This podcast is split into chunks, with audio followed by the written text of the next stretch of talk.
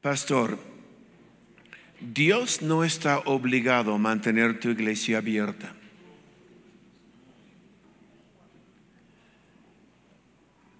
¿Cuántos de ustedes han ido a Europa y han visto?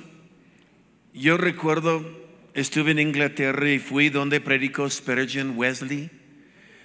Estuve en Suecia y vi el púlpito de Calvino. Fui hace, unos meses atrás, estuve en Wittenberg, en Alemania, y vi la iglesia donde Martín Lutero clavó en la puerta en Wittenberg la tesis de los 99 puntos. ¿Cuántos han leído el tesis de los 99 puntos? Léalo. Dios mío, cuando yo los leí, yo, yo sabía de la reforma y estudié la reforma, pero cuando entré en la iglesia eh, en Wittenberg, eh, donde Lutero clavó en la puerta este tesis y había el tesis y me puse a leerlo, Dios mío, al leer lo que él escribía, yo decía, soy más protestante que nunca. Entiendo que estaba protestando. Pero hoy día la iglesia de Lutero es un museo. La iglesia donde estaba Calvino es un museo. Hay iglesias en Inglaterra donde predicó Wesley que hoy día son cantinas, restaurantes y museos. Pastor, ¿le gustaría que la iglesia, que usted ha hecho tanto sacrificio, Carlos, ¿le gustaría que la iglesia que Dios te ha dado con tanto maravilla y milagro en 30 años sea un restaurante?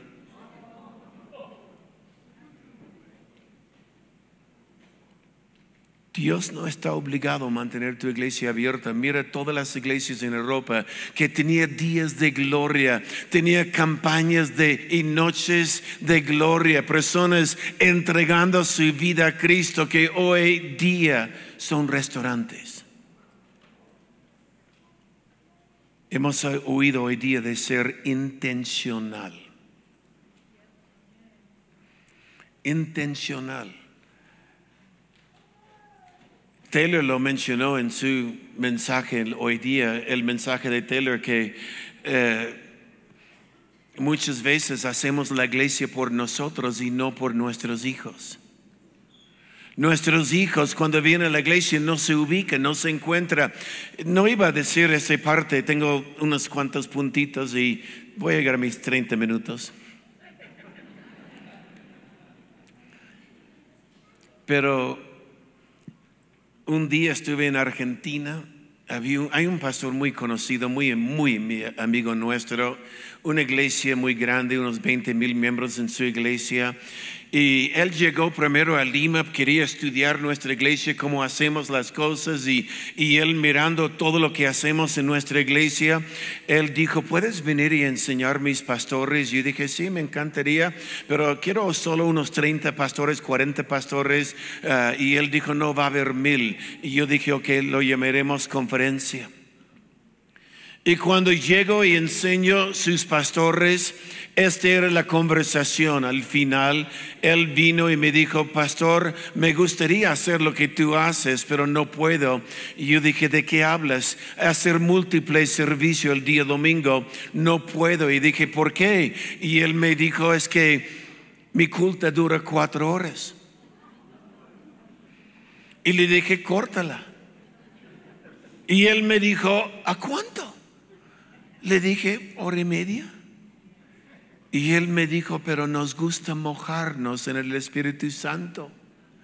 Le dije, usted sí, pero tus hijos no. Y él me dijo, pero hemos visto ángeles los avivamientos en Argentina de los 80, los 90. Dicho en paso, Carlos Anacondia eh, era parte de esta iglesia y, era parte de todo este gran mover donde cerraron ciudades 15, 20, 30 días y estadios llenos y, y una carpa donde echaron fuera demonios y todo lo que había. Y cuando yo le dije, corto la hora y media, él me dijo, pero hemos visto ángeles. Y le dije, ¿qué quieres ver, ángeles o jóvenes?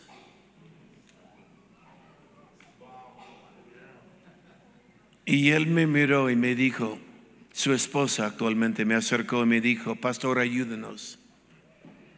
Es que nuestros hijos aman a Dios pero odian la iglesia. Y he cansado de oír esto en América Latina, en tantos lugares, generaciones de personas que aman a Dios los hijos, pero como la iglesia nunca fue por ellos, la iglesia nunca fue para que ellos puedan levantar una iglesia para los jóvenes. ¿Cómo sabes si la iglesia es para los jóvenes? No es tan complicado. Si presta atención a los jóvenes, vienen. Si presta atención a ellos, vienen, están solo esperando. Eh, mira, los centros comerciales de, de, la Ciudad de México prestan atención a los jóvenes y decoran por los jóvenes. Mira, anda al centro comercial y mira los jóvenes que solo pasean por ahí y entra su iglesia y su iglesia sigue siendo decorado como los años 50. Hay muchas iglesias que lo que yo llamo huele a abuela. La cual es atractivo.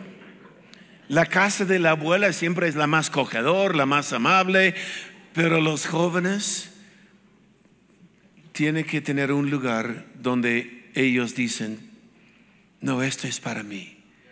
Ellos soy importante para esta iglesia. Mira lo que han hecho en la decoración. ¿Algún otro tema? ¿Cómo sabes si la iglesia huele a abuela? Mira las canciones. Si las canciones fueron escritas en los años 50, 60 o 60, huele a abuela. A mí me encantan las canciones antiguas. Dios mío, pongo uno o dos cada vez en cuando para cantar de, de, todo grande su fidelidad, como hablé, pero también ponga música que los jóvenes les gusta.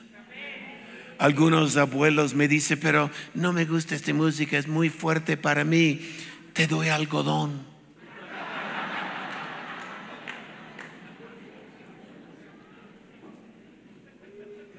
No, pero quiero mi corrito. Hemos cantado tu corrito 30 años. Pero mira tus hijos, mira tus nietos, abuelos. ¿Cuántos abuelos hay aquí que quieren ver tus nietos apasionados por Dios? Preste atención a ellos. Amén. Siempre empuja hacia abajo. Siempre empuja a la siguiente generación, la siguiente generación. Y la iglesia en 100 años seguirá fuerte.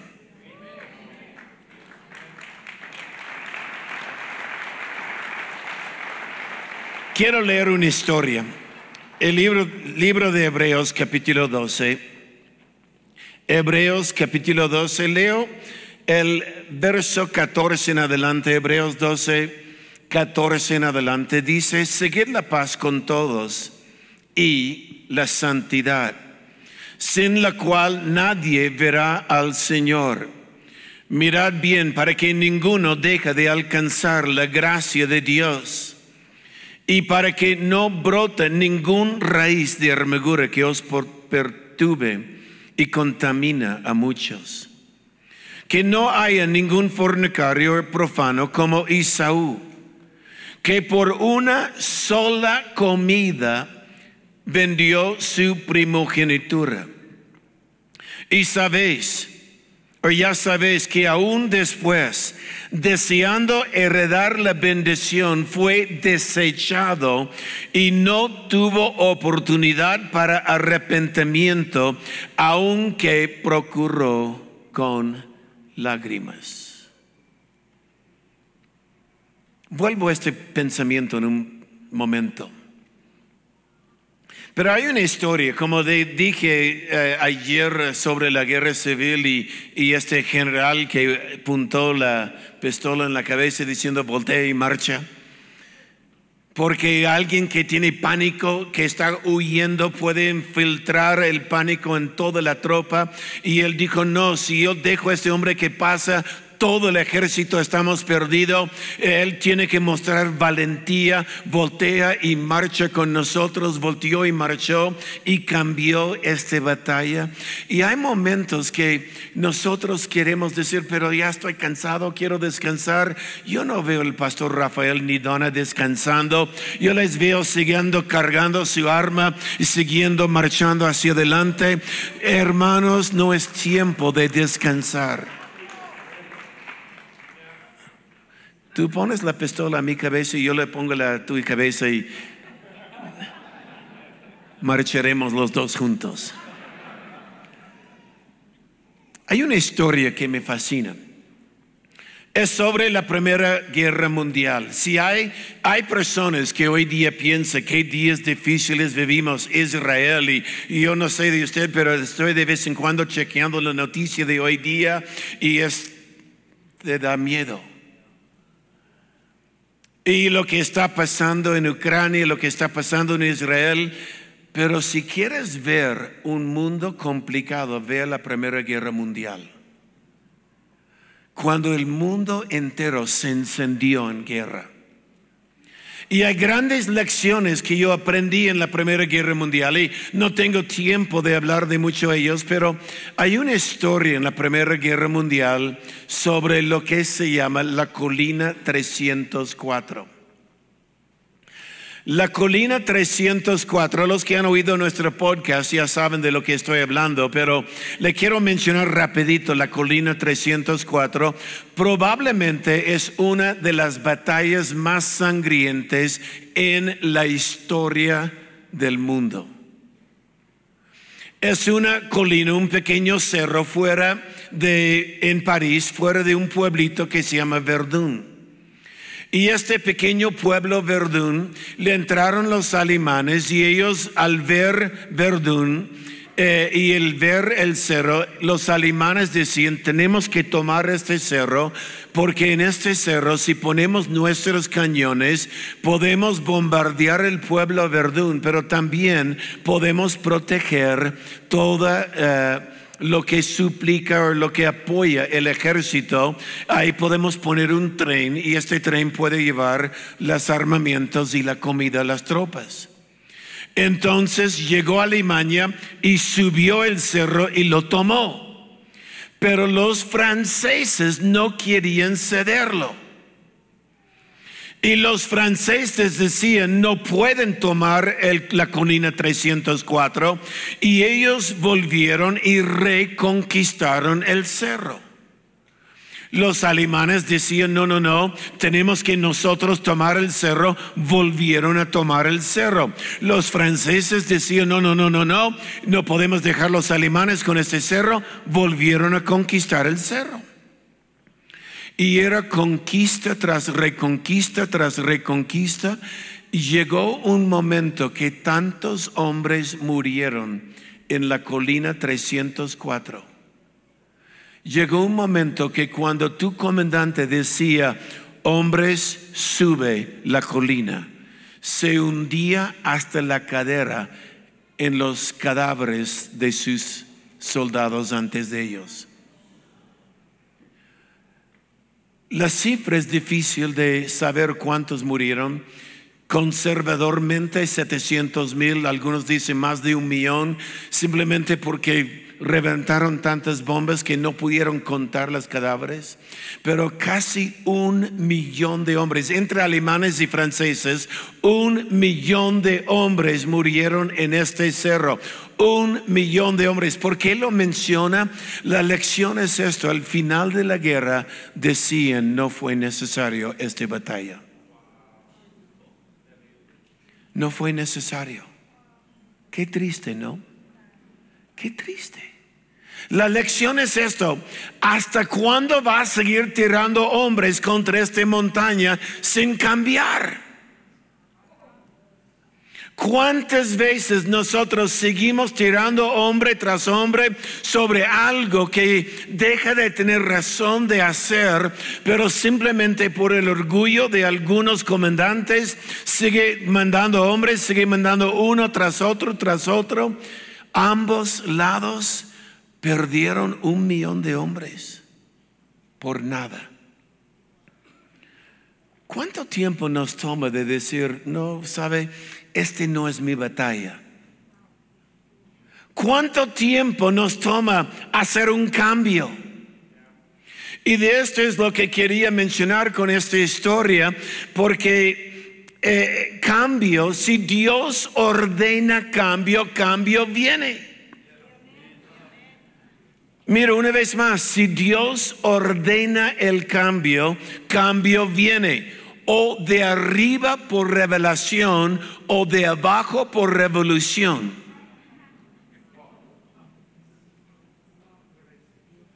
Pero cambio viene. Si Dios ordena cambio, porque me dijo otra vez, si Dios ordena cambio, cambio viene. ¿Cuánto sabe? Si Dios ordena cambio, mejor cambiar. Si Dios ordena cambio, cambio viene o de arriba por revelación o de abajo por revolución. Yo no quiero revolución, yo quiero revelación. Amén. Que Dios nos ayuda, porque estamos viviendo en un tiempo en lo cual estamos diciendo, Señor, ¿qué hago? Y, a veces nosotros seguimos guardando un modelo que era hermosa para los abuelos, pero los abuelos ya son abuelos y no hay jóvenes en la iglesia. Para que haya jóvenes en la iglesia, Dios ordena cambio. Cambio tiene que venir. Mira, si Dios ordena el cambio, las decisiones que tomamos determinan nuestro futuro. Decimos eh, decisiones determinan nuestro destino. Decisiones determinan lo que viene. Usted es la persona que usted es hoy por decisiones de ayer. Si usted no le gusta la persona que usted es hoy, cambia tus decisiones. Porque decisiones determinan nuestro futuro. Y ahí vengo la historia que leí. Habla de un hombre, Isaú. Conocemos la historia, no voy a entrar mucho en esto porque tengo mi compromiso de 15 minutos más, 10 minutos. Pero Isaú, ¿qué estaba pensando Isaú? Por un plato de lentejas. Era el primogénito, era quien iba a recibir la doble bendición de su padre. Debemos nosotros no hablar de Abraham, Isaac y Jacob, debemos estar hablando de Abraham, Isaac y Isaú. Este debe ser el linaje, pero por una decisión en un momento perdió su primogenitura. ¿Qué estaba pensando? ¿Qué estaba pensando? Pero, y yo sé que es una palabra fuerte y lo voy a usar de aquí en adelante por unos minutos, perdón, pero qué estupidez. Qué estupidez. Pero ¿quién aquí ha hecho algo estúpido alguna vez en su vida? No rasque la cabeza ahora, que ya levante su mano honestamente en alto. ¿Has hecho alguna tontería alguna vez? Todos hemos hecho una tontería, todos sabemos de una estupidez que hemos hecho en algún momento. La Biblia dice, Isaú era un hombre que buscaba, mira, sabes, aún después deseando heredar la bendición, y había hecho su tontería, ya había vendido su derecho por lentejas. Pero la Biblia dice, después deseó heredar la bendición, fue desechado porque y no tuvo oportunidad para el arrepentimiento, aunque lo procuró con lágrimas. Y lo que está diciendo, mira, primeramente, quita tu mente religioso de la palabra arrepentimiento. Arrepentimiento solo quiere decir cambio. Si Dios ordena cambio, cambio viene. Solo es cambio, cambia. Si no le gusta la vida que tienes, cambia. No sé si he hecho esto aquí, pero siempre lo hago. Escuche lo que estoy diciendo, ¿ok? Si yo digo, porque todo lo que Dios hace en la Biblia, todo lo que Dios hace son patrones basados en principios. Cuando aprendemos los patrones de, y los principios de Dios, si los aplicamos en nuestra vida, nuestra vida va a ser afectada por los patrones y los principios. Le explico de esta manera, sígueme. Si, si has oído que yo hice esto en otro lugar, aquí, hazme el favor de hacerlo otra vez, ¿ok? Si yo digo 2, 4, 6, bien, 5, 10, 15, ¿cómo sabes? Es un patrón basado en un principio de la matemática. En otras palabras, como aquí hay un patrón, hay un 2, 4, 6, podemos por aquí predecir lo que viene aquí. Es decir, por lo del pasado podemos saber que viene en el futuro. Y por el 2, 4, 6, en otras palabras, si hoy día tienes un 8 que no le gusta, cambia tu 2, 4, 6.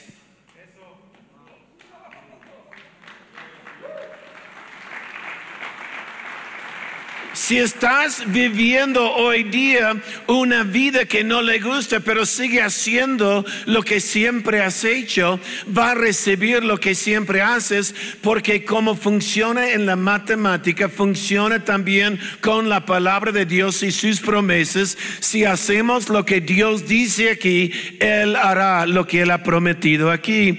Y esto es lo que yo busco. Yo no busco mi voluntad, yo quiero aprender la voluntad voluntad de Dios hacerlo porque Él hace lo que Él ha prometido. Arrepentimiento es simplemente si me encuentro yendo hacia un 8 que no me gusta, cambia mi 2, 4, 6. Arrepentimiento es cambio. Si Dios ordena cambio, cambio viene o de arriba por revelación o de abajo por revolución, pero cambio viene. Y observa, Dios ordena cambio. Este va a llegar. Lo que dice Isaú, buscó cambiar pero no pudo, hasta con lágrimas. ¿Sabe lo que está diciendo? ¿Cuántos han conocido a alguien que trató de dejar algo, pero no pueden? Todos hemos visto, este, es este marido, deja de, quiero dejar de tomar, pero no puedo. Y a veces le duele porque a veces el cambio viene solo con dolor.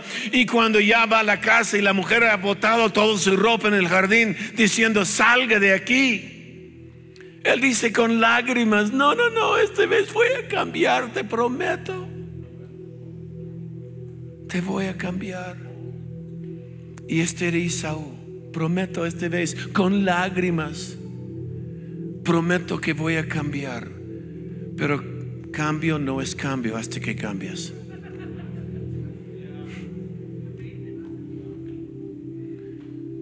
Y si Dios ordena el cambio, pastor, ¿qué hay en su ministerio? Que es tiempo de cambiar. A veces llegamos a un momento a nuestra edad y decimos, no, yo solo quiero descansar. Pastor Rafael no está descansando. Pastor Bremer no está descansando. Yo no estoy descansando. A veces los jóvenes de mi iglesia no me alcanzan porque estoy corriendo. Amén. En otras palabras, si vienes marchando en la dirección equivocada, Pongamos la pistola y vamos a decir voltea, porque el largo camino nos resta. Hay un mundo que necesita Jesús. Hay jóvenes que necesitan una iglesia que preste atención a ellos. Ay, voy a cambiar, yo prometo. Prometo. Con lágrimas, Isaú trató, trató de cambiar pero no pudo. No pudo. Hay muchos que tratan de cambiar. Dicen, no, ya traté, no puedo. Ya traté, no puedo. Pero Dios mío, por la siguiente generación, por tus hijos, por los jóvenes, por el futuro de la iglesia en México, en Argentina, por el futuro de la iglesia en Nicaragua, por el futuro de la iglesia en Costa Rica, por el futuro del mundo de fe. Si Dios te está llevando, es tiempo de hacer un cambio, cambia.